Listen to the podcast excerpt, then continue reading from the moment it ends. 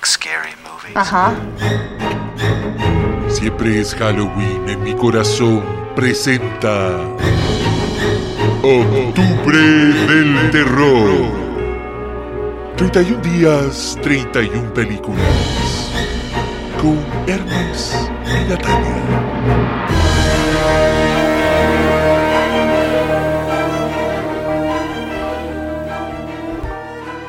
Sean todos muy bienvenidos a la resurrección que todos esperaban. Natalia, ¿cómo estás? No, ya no te voy a decir Natalia, ya no No. está ahí en Twitter. No. Natalia nomás, secas. Ya.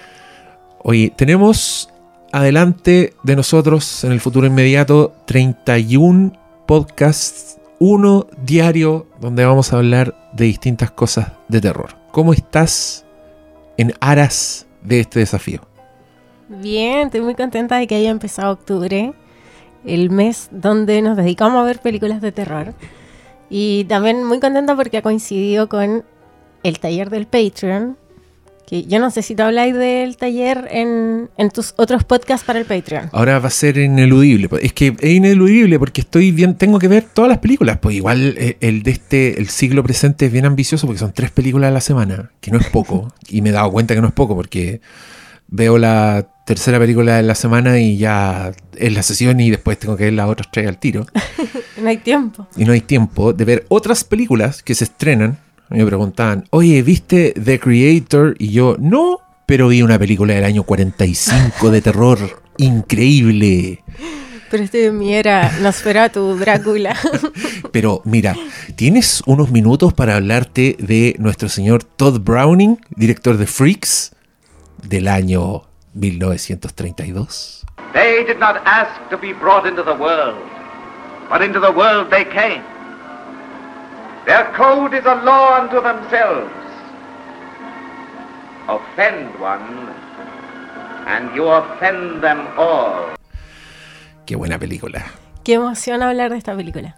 Sí, vamos a partir con la película Freaks del señor Todd Browning, que en España, esto, esto porque es- España igual tiene harta presencia en internet, por eso digo el título es- español, que es La parada de los monstruos.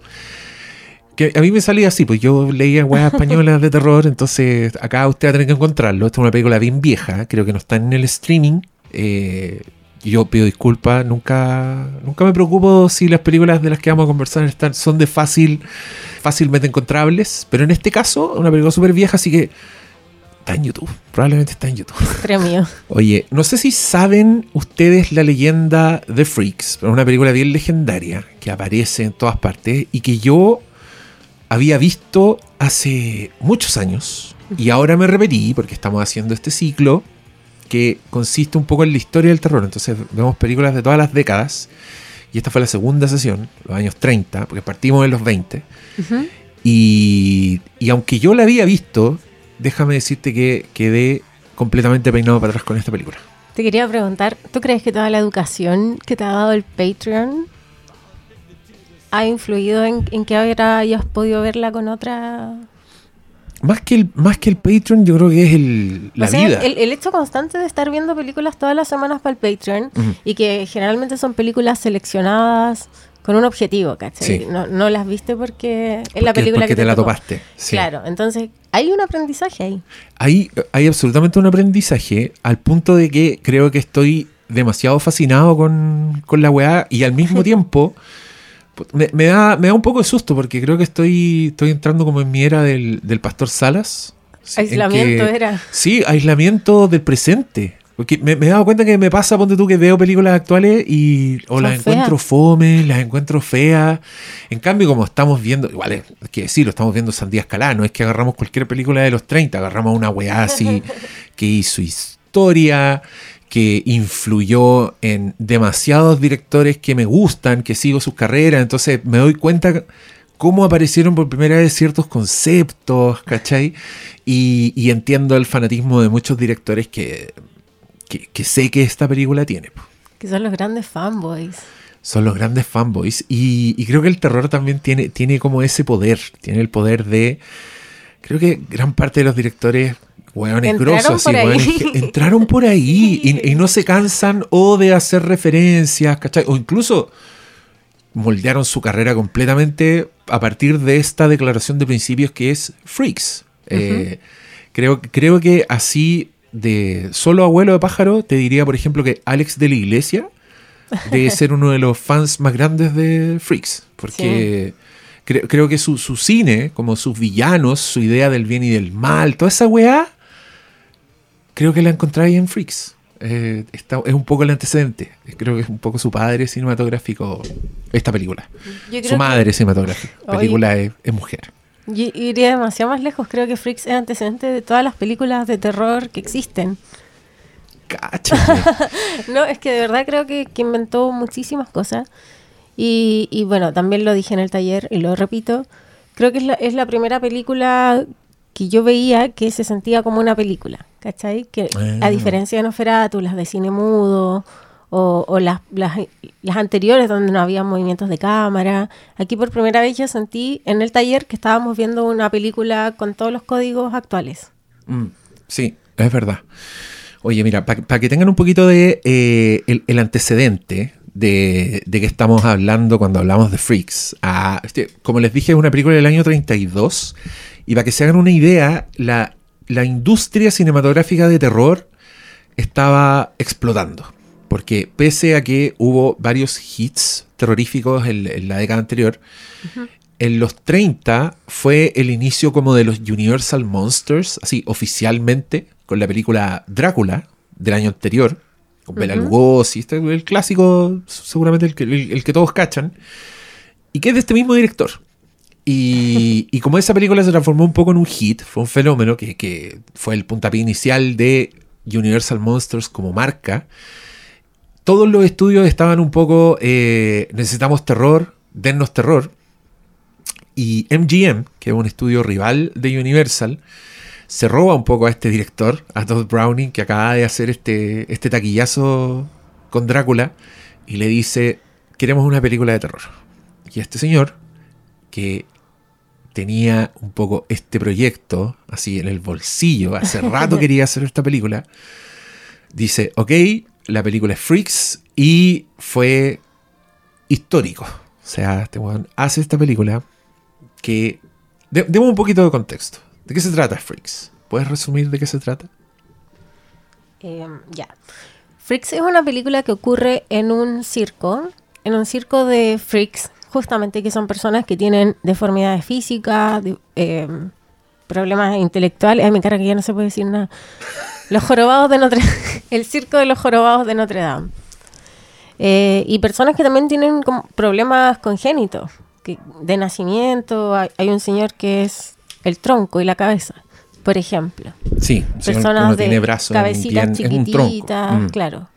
Microcefalia, Claro. enanismo, deformidades y, y, mm, y- y unos freaks medio inventados también, pues, como Joseph, Josephine, que se supone es como un ser así que tiene ambos sexos, pero, es una hermafrodita, se pero, supone. pero está partida a lo largo. Literal, mitad, mitad. vertical, claro, tiene una división vertical en su cuerpo, una mitad es mujer, otra mitad es hombre. Fascinante personaje. Sí, es muy bueno el abanico de personajes que, que abarca. Y claro, en este circo hay una chica que es la, la sirena. Y uno de los personajes principales del circo y que es como el... Es como la estrella, ¿o no? Es el conductor. No sé qué es, pero es importante en el circo. Sí, tiene cierta jerarquía. Es el que tiene plata también. Claro, claro. Que es importante para la, para la historia. Claro. Que es un enano. que es un enano, Mm. Que está comprometido con otra enana. Y ahí el chismecito es muy bueno porque llega la sirena a trabajar al circo y él queda perdidamente enamorado de su belleza. Que es una acróbata y que no tiene nada de freak. Es una, es una humana normal. Norma- Una normal, normal, y lo digo así con intención, porque este es un poco el tipo de películas que inaugura esta, esta reflexión que atraviesa así demasiadas películas de monstruos, de villanos hasta la actualidad, que es esa pregunta, ¿quién es el verdadero monstruo? Sí, claro, hacia allá va. Y este enano queda completamente enamorado y, y con ganas de, darle todo a la, a la acróbata hermosa. Con ganas de darle todo. No, no, no. Darle todo, consentirla, hacerla feliz, eh, darle Sí, ser su no, él, está enamorado. Él, él quiere hacerla feliz. Sí. Ese es como su, su único propósito. Y ella, Ella vio la oportunidad y la tomó. claro, ella no está ni ahí, pero le, le, le mueve las pestañas y lo deja loco. Y el otro ahí dispuesto a morir por ella. Y, y lo que empieza a pasar es que los demás freaks eh, intuyen un poco esto, pero igual lo aceptan. Y eso también me gusta, porque Cada uno con sus cosas. cada uno con sus cosas, claro. Pero la, la que pone como la nota de alerta es la, La prometida. la despechada. Ay, Sí, la, la enanita con el corazón destrozado que ve que esta mujer no se lo está tomando en serio, intenta advertirle y, y hay varios que cachan, algunos, lo- lo- los- los humanos como los normales que trabajan del circo igual se ríen del weón, así Claro. como que están viendo, ay, este pobre weón está, está vuelto loco. Y, y mira, es una película que tiene casi 100 años. podemos hablar con spoilers. Es que eso mismo estaba pensando. Yo decía, ¿podemos spoilearla? Solo estoy pensando en alguien que no haya visto Freaks y que esté escuchando este programa. Yo le digo, por favor, vaya a ver esta película. Eh, disfrútela y vuelva a escuchar la- lo que sigue, porque sí, hablemos con spoilers. Sí. Es que es demasiado que importante hablar de- para Hay que explicar hablar de esto. su importancia. Sí. Eh, pero bueno, eh, con este antecedente, hablemos un ratito más sin spoilers, solo para contarles el background, porque este señor era Todd Browning, trabajó en un circo.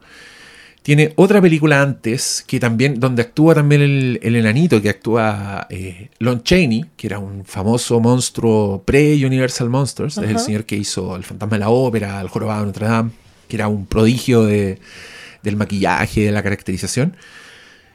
Y al tomar esta oportunidad de hacer Freaks, respaldado por MGM, él se arrancó un poco con los tarros. Decidió hacer una película oscurísima que estuvo desde el principio rodeada por el escándalo. Y el escándalo versa básicamente en el hecho de que el weón casteó gente de verdad freaks, freaks reales, gente... No hay efectos de maquillaje. No hay efectos de maquillaje. No hay prótesis. No, la- la- las personas con microcefalia en efecto tienen microcefalia, al señor que le faltan las piernas en verdad es como media persona y tiene como ese, es- ese un poco ingrediente medio morboso para nuestros ojos de, de ver a esta persona que igual es bien fuerte. Sí. Yo, yo lo reconozco, yo vi esta película y estaba bien friqueado. a- Eh, no, es, es que es, es heavy, pues igual tú.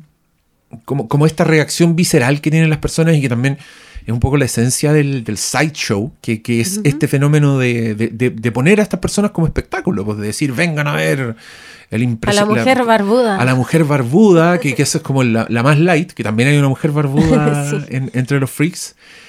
Pero mira, yo soy lo suficientemente viejo para recordar una vez que a mí me llevaron a un circo, y yo era súper chico, y uno de los actos eran unos siameses. Eran unos hermanos siameses que salían y rara la weá, o sea, dicen ahora los hermanos siameses, y son unas, pers- unas dos personas pegadas que les cuesta caminar, ¿cachai? Pero haz- y hacían weá. Ese era el show, era ver a unos siameses haciendo weá. Jugaban a la pelota, hacían como weá así y todos aplaudían. Yo era chico, debe haber sido hace harto tiempo atrás. Pero, pero lo viví, o sea, era una weá que se hacía en el Wow. mundo. Y muchos de los actores que están en esta película, que nunca habían actuado, pero que sí trabajaban en esto. O sea, muchos de ellos, que entiendo que hicieron un casting y que mucha gente, donde tú, fue, dejó sus tours, porque andaban en tours y viven como un circo, viven así en, el, en, la carretera, claro, montando su espectáculo. Y varios de los que actúan acá eran como expertos en eso. Y nunca habían actuado en películas, entonces estaban como muy contentos Ah. y, y querían así como saltar al estrellato. Algunos se pusieron divos. Hay como un montón de historias muy chistosas de, del detrás de cámara. Pero este señor que se lo jugó todo, hace esta película. Los jefes del estudio ven la weá y encuentran que es demasiado horrorosa. Y le dicen, ponle otro final, eh, saquemos esto. Hay como un montón de peleas. Eh, la weá la estrenan, le va increíble, pero le va increíble con escándalo. O sea, todo el mundo quiere ver la película, pero la quieren prohibir. Una señora. Esto, esto- todo esto lo comentamos en el. Sí. en- sí, yo creo que no hablemos en el taller. Esto es, para gente que no ha ido al taller. Obvio, obvio que sí. Oye, pero quiero agregar algo entre medio porque me gustó lo que dijiste, que, que los actores estaban contentos. Que, Em, que se nota, además. Sí, sí, sí. No, pero ¿sabéis qué? Me gusta el paralelo entre, mm, entre, por ejemplo, el fenómeno que se está dando ahora con la producción de Blancanieves. ¿Cachai? Cómo Ah. Disney está tan conservador, pero un, un conservador que se dio una vuelta larguísima porque era, ya, representation matters, ya, importaba, tenían que tener trabajo, había que darle oportunidades, pero de pronto la vuelta fue, no vamos a poner enanos porque es un estereotipo ofensivo, entonces no vamos a poner gente rara nomás. Ya no es Blancanieves y los siete enanos, porque no, está mal decir enano y está mal que aparezcan enanos en pantalla aparentemente. Sí. Y, y quedaron siete enanos sin trabajo. Blancanieves y los siete cesantes. Claro. Sí. Eh, Pero eso es culpa de Peter Dinklage. Además, que yo encuentro que es súper Barça. El Es que, se quiere quedar Sí, con el oye, trono qué- del qué enano. chistoso el tema que sacaste. Sí, porque eh, en un podcast, es que eso trascendió. En un podcast le preguntaron a Peter Dinklage que qué opinaba del live action de Blancanieves que estaban haciendo. Y el güey lo que dijo fue que le cargaba, que encontraba que era una weá así casi que primitiva de la prehistoria, que cómo era posible que estuvieran haciendo esa película. Y fue como algo así que, que- que pasó en ese podcast, pero que seguramente escucharon en Disney, les dio miedo. ejecutivo. Y, y claro, entonces ahora Ejecutivo es, de como- Funa. es Blancanieves y los siete, y las siete personas. Los siete something. Claro. Y, y- y es chistoso porque habían salido un montón de actores Enanos. nos- enojadísimos. Nos están quitando nuestros trabajos. Claro, bueno, los decían, únicos bueno, trabajos que podemos tener. Que estaban todos así esperando. ¡Uh! Viene el live action de Disney. Así había, se, Se estaban preparando. casting. Claro, había uno así que estaba engordando, verse más gordito, se estaba dejando las canas. Dijo, esta es la mía. Salió Peter Dinklage. Le cagó la onda a todos. Aclaremos que onda. el enano de Game of Thrones. Él es el enano de Game of Quizás Thrones. sí. no a todos les suena el nombre. Nah, todos conocen a Peter Dinklage. Sí, el único enano que existe. po. Pero, ¿para qué te Además, saber el- el es que es como el que es que se pusieron una estrella. Enano mino. Y que por eso también todos alegaban, porque decían, claro, ahora, po. Ahora, Ahora que ya hiciste de enano en todas las weas, ahora tenía un problema. Y es verdad, pues igual hizo su carrera. Y además, ¿cuál es la si no le dieron representación? Y no le dieron ese personaje en Game of Thrones porque es buen actor. O sea, sí, de más que sí, pero lo importante era que enano, como el personaje de los libros que estaban Claro. adaptando, po. Pero ahora, y adaptar otra wea con enano, no, ahora está mal. Barça. Ah, ¿por qué te acordaste de eso? Por el enano de. Porque me dijiste que los freaks estaban Sí, contentos. Es, Ah, que, es igual es verdad, si la gente que tiene cualquier cuestión da lo mismo, puede tener ganas de ser actor, bailarín, y es muy bacán que hayan instancias, aunque sean terroríficas y ahora parezcan estereotipadas, que vamos a poner mala imagen de los enanos. No. Además que no, tiene es bacán, estereotipo. Es bacán. Es que, es que eso también es rarísimo porque eh, si tú ves Blancanieves, yo encuentro que los enanos son bacanes. Encuentro que no hay nada que sea estereotípico en esa película. Son adorables. Tienen, trabajan en minas, así con joyas, con piedras preciosas. Tienen su propia casa, están organizados. Yo, yo miraba y decía, ¿cuál es el estereotipo? Onda, que, que uno es dormilón, pero es un estereotipo de, de los enanos. Otro es gruñón. Que son como los pitufos, cada uno tiene su característica nomás. Está distinguido. Sí, po. Son siete, da lo mismo. Y uno que es tartamudo. Encuentro que no hay ningún. cual- además, ¿cuál es un estereotipo de un enano? Ay, Que es no pequeño. Que mira para arriba. No, yo no sé. Quizás estamos escandalizando a, a la audiencia, pero. Yo creo que cabe hacerse estas preguntas. Sobre todo cuando uno escucha al, al Peter Es Dinklage. válido, si en redes sociales no se indignadísimo. puede. En, todo está distorsionado. En algún lado se tiene que poder conversar de forma madura de las cosas. Este y este es ese lugar. Sí. Sí. Bueno, una señora fue a ver Freaks y le dio tanto horror la weá que perdió su guagua y demandó a- al estudio. Entonces, es el, por eso te digo que es escándalo. Y al parecer al señor Todd Browning también le costó un poco su carrera. Y con todos estos problemas, finalmente entiendo que MGM terminó como escondiendo esta película, así se la, se la guardaron. Estaba prohibida también en muchos países. Y miren, déjenme decirles que quizás esto está, está levantando así la expectativa y ustedes van a decir, oh, vamos a ver una película súper súper horripilante. Y, y yo creo que lo es, pero no en el sentido que, Sí no. que, que- que pareciera. No en el sentido que uno hoy día hablaría de ese tipo de películas. Lo que tiene que ver con su, con su estructura, con la estructura de su historia. Que también es un flashback. O sea, también, Sí. también esa, esa, tiene, tiene como esas riquezas que, que- que yo no esperaba ver tan temprano en, en películas. Pero claro, parte con un. te establecen un poco el mundo. Te dicen, vamos a. pase a ver este, este fenómeno de la naturaleza. No te muestran qué están viendo, pero una mujer grita horrorizada y se desmaya. Y, te hay dicen- un corral. Claro, que está, está como así en un corral, así como si fuese un animal. Y, y te dicen, eh, est- antes esta era una mujer hermosa. Y ahí vas a un flashback y te cuentan la historia básicamente de cómo el- ese freak terminó siendo el freak que es. Y todo esto enmarcado con esta historia de circo, con estos personajes, pero que tiene una progresión que yo encontré hipnótica por una parte y también altamente perturbadora.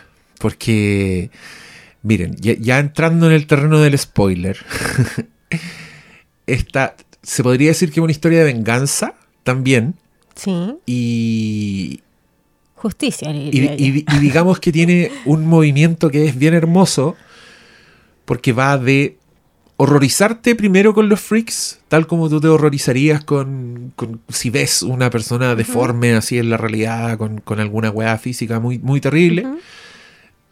Te los muestra, un poco los conocís, te encantáis con ellos, Los porque amas. son una familia, son todos los weones así, son personajes muy complejos, muy tridimensionales, son bondadosos, pueden- son muy felices en, en su mundo, como que ellos se tienen entre ellos, y después te, te termina horrorizando de nuevo con, ¿Sabéis con los monos, weón. ¿Sabéis que por eso encuentro muy extraño?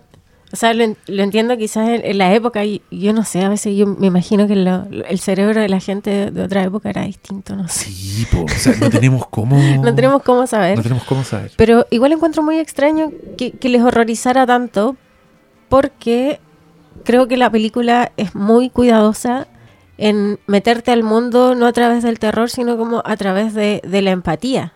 Y no de una empatía condescendiente, ¿cachai? No, no les tienes pena. Estás muy genuinamente eh, admirado de estos personajes. sí. Y estás muy encantado con ellos porque, tal como decís tú, eh, son una familia, tienen relaciones muy bonitas entre ellos, ellos mismos tienen sentimientos muy, muy bonitos, ¿cachai? Son personajes de los que te enamoráis, ¿cachai? Creo que igual Tim Burton hace eso, ¿cachai? Como que toma un monstruo y lo hace adorable, lo hace lindo, te hace ver su interior. Em, y acá yo nunca estuve horrorizada, a diferencia tuya, que, me decís que igual te choca un poco. Y todo el tiempo, cada vez que mostraban a los personajes, lo estaban mostrando haciendo algo hermoso, demostrando ese amor, siendo amigos, teniendo un pelambre. Y, y creo que eso hace que tú estés muy cómodo en la película. Estás como echadito para atrás mirando este mundo que, que es muy fascinante, que es muy interesante, que es muy bueno.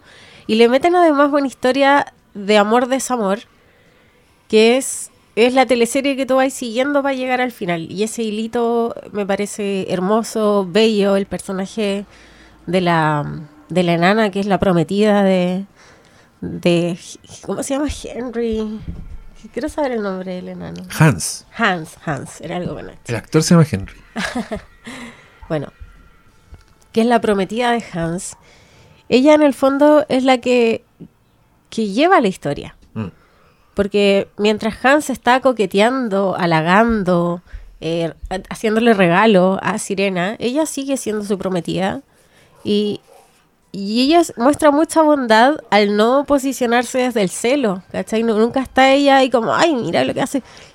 Siempre está como advirtiéndole, diciéndole, oye, ten cuidado. Yo sé que ella es bonita, pero ojo, ella no te quiere. Y, y en un momento le dice algo hermoso que le dice, yo te veo como un hombre. Ella te ve como, Como un chiste. como un chiste. Oh, qué, tris- qué triste. Porque todos estamos viendo que eso es exactamente lo que le está pasando a Hans con, con la sirena porque ella es muy aprovechadora, ¿cachai? Es, es muy coqueta, en extremo coqueta, y uno sabe que no es porque le gusta, él, le gusta Hans, eh, pero recibe con mucha alegría todo lo... No solo las flores, ¿cachai? Sino que en un momento llega como a pedirle plata a Hans. Y está pensando en, en estar con él porque se da cuenta que va a tener una herencia gigante. Entonces, es muy terrible ver eso y ver también la bondad de, de la enana. ¿cachai? Sí, po, Cómo y se le rompe el corazón en pantalla. Y, y la película es bien. eh, es bien transparente en ese sentido. O sea, ella le. le.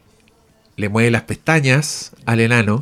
Sí. Pero en la escena siguiente está como con el weón que le gusta de verdad, diciendo, ah, este weón le vamos a la robar todo, ¿cachai? Claro, es, es- es bien, es bien evidente la teleserie. Eh, Es como un cuento en ese sentido.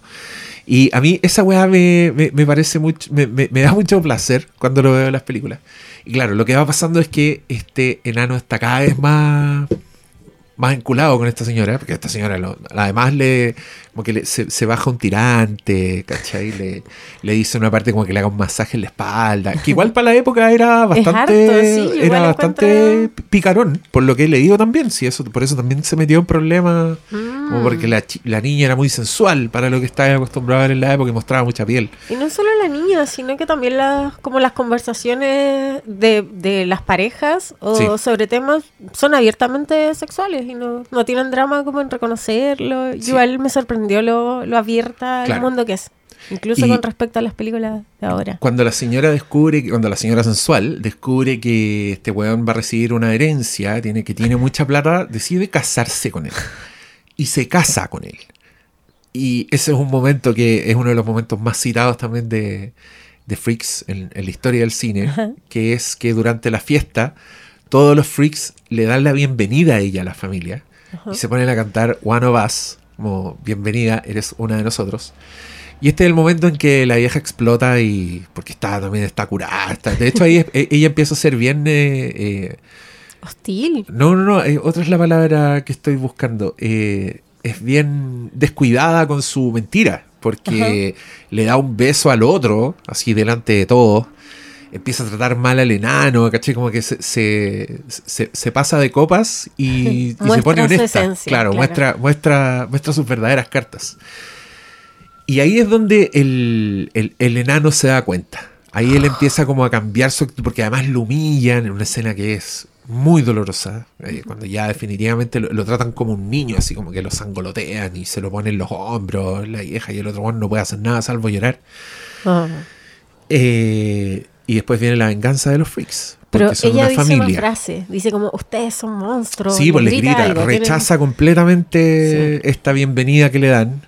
Ustedes son, son una, unas basuras. Y les grita y quedan Sí, todos impactatres. Quedan todos impactados. Pero ya se casó con, con el enano, entonces viene como esta etapa en que ella además lo empieza a envenenar. Porque ese es su plan, es que se Matar. muera rápido y lo envenena a poco, pero los freaks son una familia que hasta ahora hemos visto muy adorable, muy inofensiva. y llega el momento en que se, transforma en una amenaza. Y fueron los momentos en que yo estaba viendo esta película y yo decía, conche tu madre, qué miedo esta weá. No, espérate, y esto es demasiado bonito porque tiene también su, su momento Ari Aster contándote cuento, que es que al principio de la película lo dicen en voz alta, te metes con uno y te metes con todos. Cierto. Es, es el señor que está, el avisador, Está como el que grita. sí. anunciando lo que va a pasar. Dice, explica cómo son. Sí. Y, y mira, algo que no, no contamos en este resumen de la pseudo resumen de la película, que a mí me gusta mucho, son los detalles de los personajes que empecé a conocer, porque es bien coral, es Sí. bien... Conocías a uno por allá, conocías a otro por acá. Y la presentación de los freaks yo encontré que era una escena preciosa.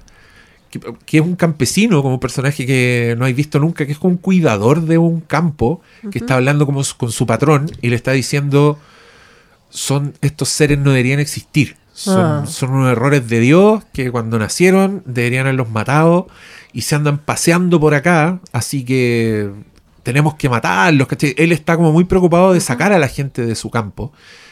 Y cuando los ves por primera vez es una escena que es como onírica, porque los Es personajes hermosa. están jugando como niños, así en una ronda, pero insisto, son personas, hay uno que es solo un torso con cabeza que anda reptando como un lagarto en el suelo. Están estas, estas niñas con microcefalia que además están vestidas iguales, entonces Y con unos muy vestidos freak, de niñita. Y, con y ya vestidos son de niñita, adultos, pues, son que adultos, son adultos. claro.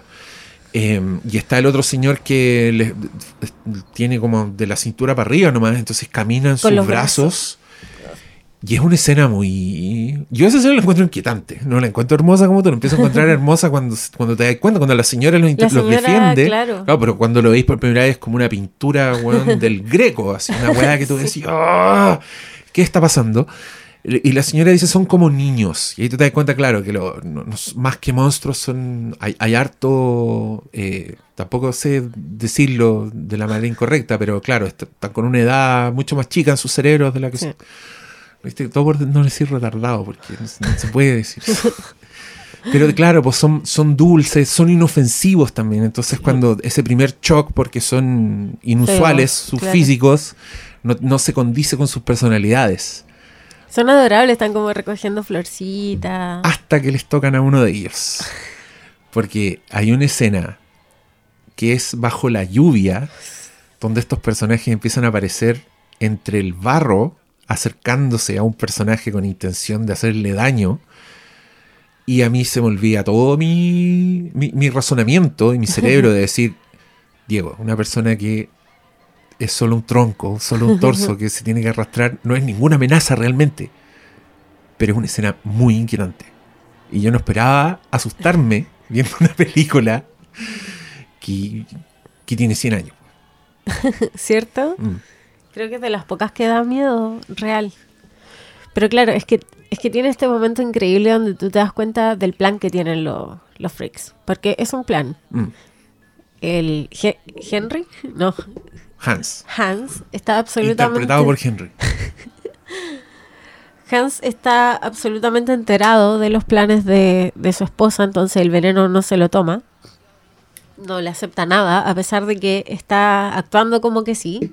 Y ella está muy confiada envenenándolo lentamente. Eh, y hay un momento donde los freaks se empiezan a meter debajo de la casa, como que Mm. están espiando lo que está pasando. sí. Entonces, primero hay uno que está mirando y se ve que camina y va a buscar a los otros. Sí. Y de pronto hay tres, ¡pum! Esa escena está filmada como los pájaros. 6. Está, cor- está Sí. filmada como los pájaros, sí. Y como muchas películas que hacen lo mismo. De, de estar mirando una escena de Witch, cuando desaparece la guagua, igual es eso. Es como estar mirando algo fijamente y pa, de pronto es, es otro plano que, que te rompe la estructura de lo anterior. Y de pronto hay, no sé, seis, ocho enanos debajo. Y, y de pronto como que dicen ahora. Y, y entran a la casita de la donde vive Hans con, con la sirena. Y, solo se quedan parados mirándola. Y cuando el último enano se para a mirar, Hans se levanta de la cama y se, in- y se incorpora al grupo de los freaks que están mirando fijamente a Sirena. Y ahí empiezan a limpiar sus cuchillos. Como que uno saca una pistola, otro saca un cuchillo.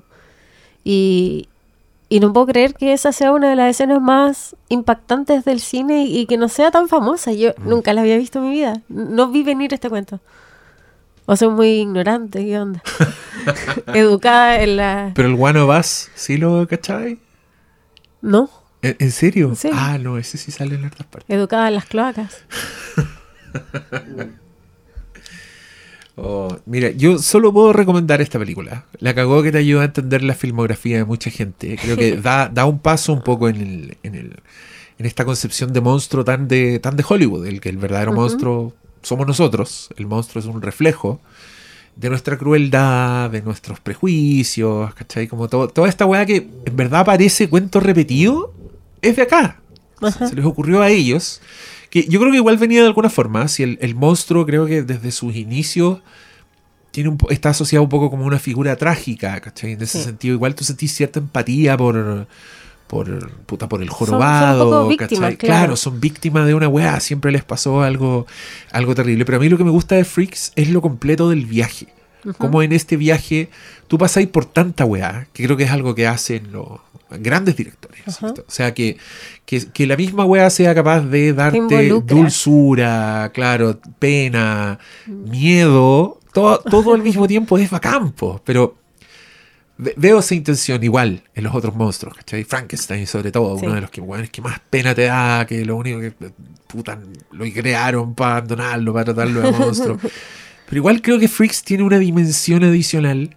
Tiene mucha imaginación la weá. El, Sí. el personaje del. Y, y tiene mucho humor también. Es que no hemos hablado del tono. El tono no, es muy bueno. no, el, el tono es muy bueno. Está lejos de ser una película monótona. Que creo. En esto estamos de acuerdo tú y yo. Eh, es el peor crimen que puede cometer una película ser monótona, en mi opinión.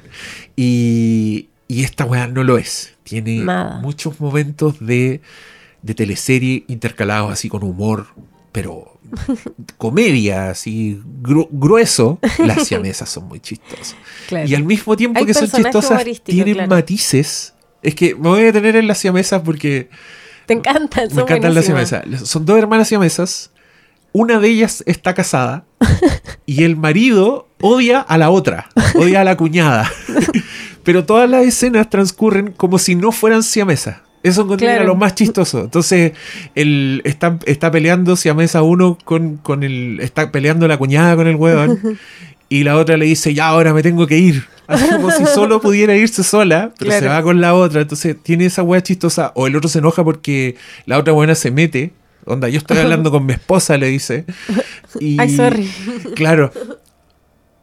Y lo que es bacán, o sea, lo que las hace freaks a ellas, y te vais dando cuenta, es que además comparten pensamientos y sensaciones. Sí. Entonces, el marido, ponte tú, reta a la cuñada porque le dice, tú tomáis, pero le tengo... Y esta tiene que... Que tiene la resaca, dice. Claro.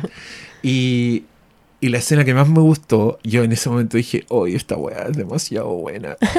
Fue cuando la otra, la siamesa soltera, se va a juntar con uno que la está joteando. Y va con su hermana, por supuesto. y en un minuto este galán le da un beso a la siamesa que le gusta. po.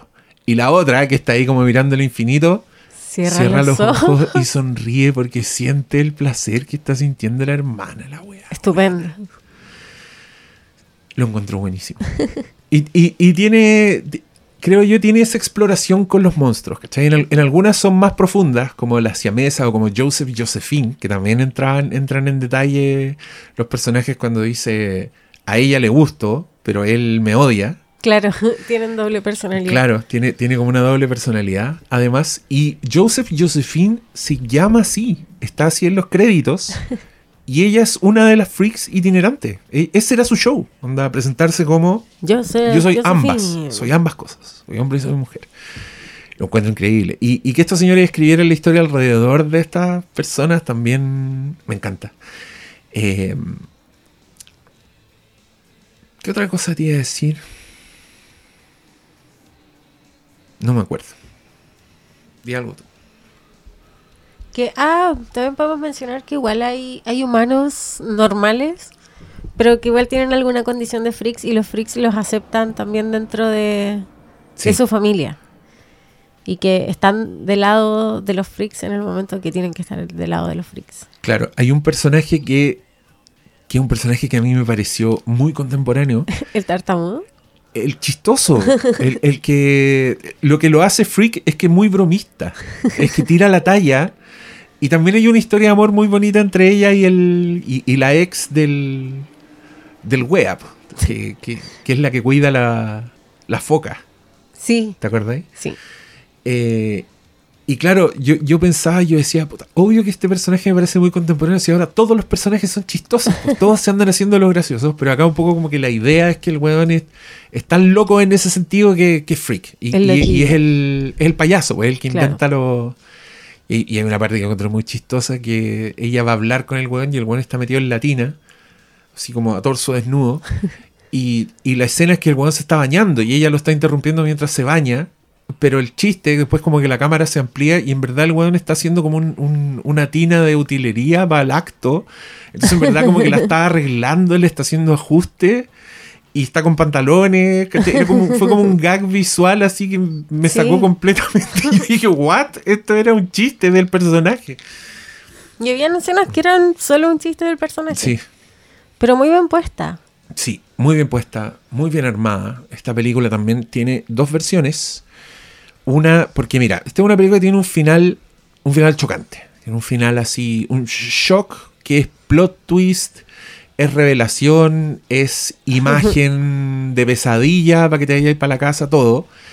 Y al parecer era demasiado insoportable para la Oh. gente que terminara así. Entonces le pegaron un epílogo que, que, que- que vuelven a los personajes del enano, que como para terminar en otra tona, en otra nota nomás. Pero mm, yo encuentro que el final es perfecto. Es que hace lo mismo. Mira, ¿contamos primero el final? Ya, contemos el final. La venganza que ejecutan los freaks es que atacan durante una noche de tormenta en que la- la- lo- los caballos con, la- con los carruajes donde llevan el circo se da vuelta, entonces quedan ahí botados en el barro. Y estos freaks rodean a ambos personajes. Al weón, que es el hombre forzudo, que es como el cómplice de la, de la mujer, quien, a quien apuñalan. Y después se van todos sobre la mujer. Y no sabemos qué pasa, porque ahí cortamos al presente. Volvemos al, al, circo donde están mostrando los freaks y donde mostraron a esta mujer horripilante que gritaba al principio, con, con solo ver a este freak que nosotros no habíamos visto, y que es la mujer hermosa de la historia, o sea, es básicamente lo que le hicieron los freaks a ella. Y déjame decirte que yo estuve toda la película esperando que revelaran, así que, que iban a revelar, eh, y, y yo decía, no hay manera que esta weá me impacte. O sea, lo he visto todo. Obvio, pues soy un weón del año 2023. Fui a ver It. Fui a ver. pff, he visto unos efectos, weón, así que no se pueden creer. Y mostraron a la vieja, weón, y yo me fui de espalda. Está convertida como en una mujer gallina, ganso. La, la transformaron como en un ave de corral porque tiene patas de, de pato, tiene plumas. y la y, tiene, y la cara caída, así tiene como las facciones para abajo.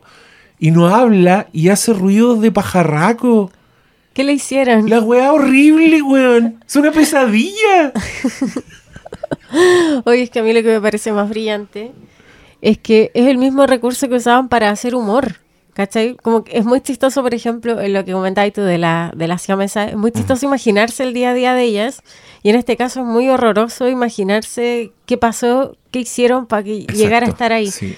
Entonces encuentro muy bacán como esa Ese, ese aliteración de recursos. es terrorífico. Mm. como antes es chistoso, el vacío, en este caso el vacío es el que te, te arma el puzzle y, y lo deja a tu imaginación y es aún más terrible. ¿Qué es lo que hace Rosemary's Baby también con su final? Ah, ¿O no? sí, pues. Qué lindo. Terrible. No, est- esta es una de las grandes películas de terror y a secas. Sí, Yo me atrevería a decir. sí. Absolutamente de acuerdo. Aquí también, a, mo- a modo de dato, porque no tengo nada que aportar, sí me fijé que hay una temporada de American Horror Story que transcurre en el mundo de, de Freaks. Que yo no entiendo, no sé si es una nueva adaptación de Freaks o si solo se dio el gustito de usar personajes, pero está, ponte tú, la, hay, hay un personaje que se llama Pinhead, que es la niña con microcefalia Ah. como la más, la más memorable La más tierna. la más tierna, eh, que se llama Pinhead en la, en la película. Y, y hay, un, hay un Pinhead que es igual, es el mismo personaje, el mismo diseño, pero lo hicieron, pues es un efecto especial, es un efecto de maquillaje. Y hay una y hay unas siamesas también, que es la Sarah Paulson, y es ella misma así como actuando con dos cabezas, todo digital, como mucha magia. Pero no he visto esa temporada, no, no tengo idea si hay calidad ahí, pero pero es una cita así muy y- ni siquiera es cita, es una nueva Se versión. llama Freaks la temporada, ¿no? Freak Show, creo que se Freak llama. Sí, sí. No, no, no estoy seguro. Pero, mm, a ver, por aquí está la información. ¿Puedes decir algo? mientras? No, yo tampoco la he visto. Sí, Freak No, Show se llama. Freak Es de- Show. del año 2014. A los que vieron esa temporada, cuenten Y cuenten si vieron Freaks también, pues capaz que vieron la temporada sin cachar nada. Vean la fuente. Y ahora van a ver Freaks y van a decir, hoy la wea copiar. La buena mala. No, la- no tiene ningún contexto esta persona, este, este espectador imaginario. Ryan Murphy, incapaz de esa precisión. Ryan, Ryan, ¿cómo le dije? Brian. Brian. No, Ryan Murphy encuentro muy incapaz de, de lograr esa precisión narrativa que tiene de Freaks. Es que, mira, yo me voy a atrever a decir algo sobre Ryan Murphy. Encuentro que es un, es un, es un recolector de weas, más que un creador, más que un inventor. O sea, todas sus weas son como mashup de otra cosa. Sí. Son algo con algo. American Horror Story es como una colección de películas de terror que es ridículo. En siete capítulos pasaste por 12 películas, pero a la pata, así citadas, con nombre Sí. y apellido. Bueno, esto quizás anda por ahí, no lo sé, pero, pero qué gran universo, qué gran aporte hizo al cine, señor Todd Browning, que nos está escuchando desde el más allá. Le mandamos un saludo, le damos las gracias por las películas de Tim Burton, de Guillermo del Toro, De Polanski. Todas. Todas. Yo creo que todos vieran esto. Siempre es polémico el, el uso de, de personas realmente De deformes. No, y en, en Duel. Este, Sí. Sí. Es que yo lo veo en todos lados. Que, que- que igual me pasó cuando vimos Duel. Yo igual estaba como decepcionada de todo el mundo porque decía, pucha, esta película inventó todo. Todos le copiaron. Todos le copiaron. Todos le copiaron la estructura, le copiaron el pulso, el- la tensión. No sé, yo sentía que había inventado todo nuevo, pero ahora igual veo que lo veo en Freaks. Ah, Entonces, hasta Duel lo veo que, que tiene el, bueno, pero este es ese un, espíritu. este un llamado a todo el mundo para que le hagamos caso a Scorsese. Veamos weas realmente viejas. Eh, porque uno ve mucho, descubrís la fuente. A, a mí se, me- se me completa mucho los panoramas. Y, y en este caso lo que me pasó fue que, que me enamoré de, de- de ese tono y de la riqueza de la historia. Y toda esa weá la sentí muy contemporánea. Sí, muy, muy de esta época, porque es palpico, o sea, imagínate, la sesión siguiente después vimos el, el hombre lobo de Universal Monsters. Y ahí el- Que le- está el que- y- retroceso. Y, que lo hicieron, claro, que lo hicieron 10 años después, pero se siente más antigua esa película. sí. Es más gruesa, es más así cornetera, ¿cachai? Pero acá la humanidad de los personajes, la, la variedad del tono, toda esa weá hace tan rica la, la experiencia que, wow. Vamos a hacer una analogía. Freaks es Halloween y, y el Universal Monster es el Jason. Viernes 13. sí. Acepto. Me parece completamente aceptable la, la analogía. Eh, ¿Tienes algo más que decir? No, nada, nada. Gran Ya. película, muy contenta de hablar de ella. Y este capítulo igual estuvo largo, ¿no? No sé, no sé, como que salga como salga. Pero Bacán. ya nos... Y nos vemos mañana. Sí. Con- Vamos a decirles solo que se trata de una película que en su momento fue increíblemente basureada. Y el día de hoy también. Nos vemos mañana. Muchas gracias por escucharnos. Feliz Halloween.